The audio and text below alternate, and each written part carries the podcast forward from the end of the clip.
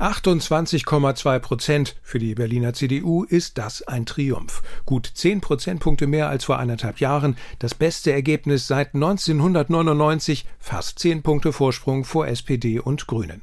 2021 war Spitzenkandidat Kai Wegner nur knapp am historischen Tiefstand vorbeigeschraubt. Und jetzt das. Vielen, vielen Dank. Mir fehlen ein Stück weit die Worte.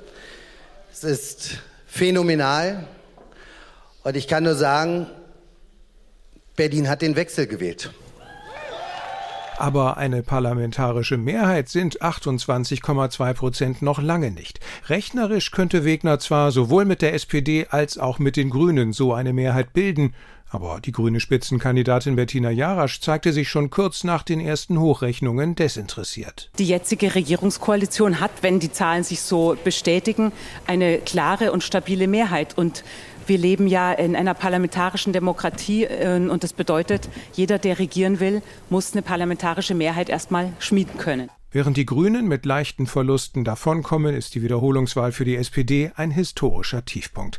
18,4 Prozent sind das bisher schwächste Ergebnis. Gerade mal 105 Stimmen Vorsprung hat die SPD noch vor den Grünen. Von den zuletzt 25 Direktmandaten der SPD sind gerade mal vier übrig. Ihren Neuköllner Wahlkreis hat die Spitzenkandidatin und regierende Bürgermeisterin Franziska Giffey krachend verloren.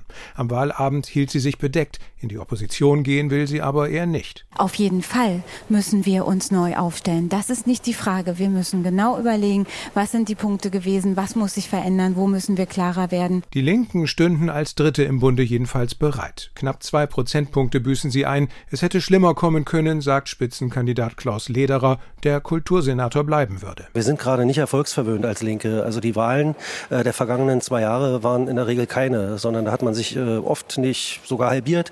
So gesehen, wir sind hier in Berlin stabil. Gut einen Prozentpunkt konnte die AfD dazu gewinnen. 9,1 Prozent in der Hauptstadt, anders als die FDP, die mit 4,6 Prozent nicht mehr im Parlament vertreten ist. FDP-Spitzenkandidat Sebastian Schaja hätte gerne mit der CDU koaliert, aber rund 30.000 ihrer Wähler hatte die Union sich bei den Liberalen geholt. Die Wahlbeteiligung sank um 12,3 Punkte auf 63 Prozent.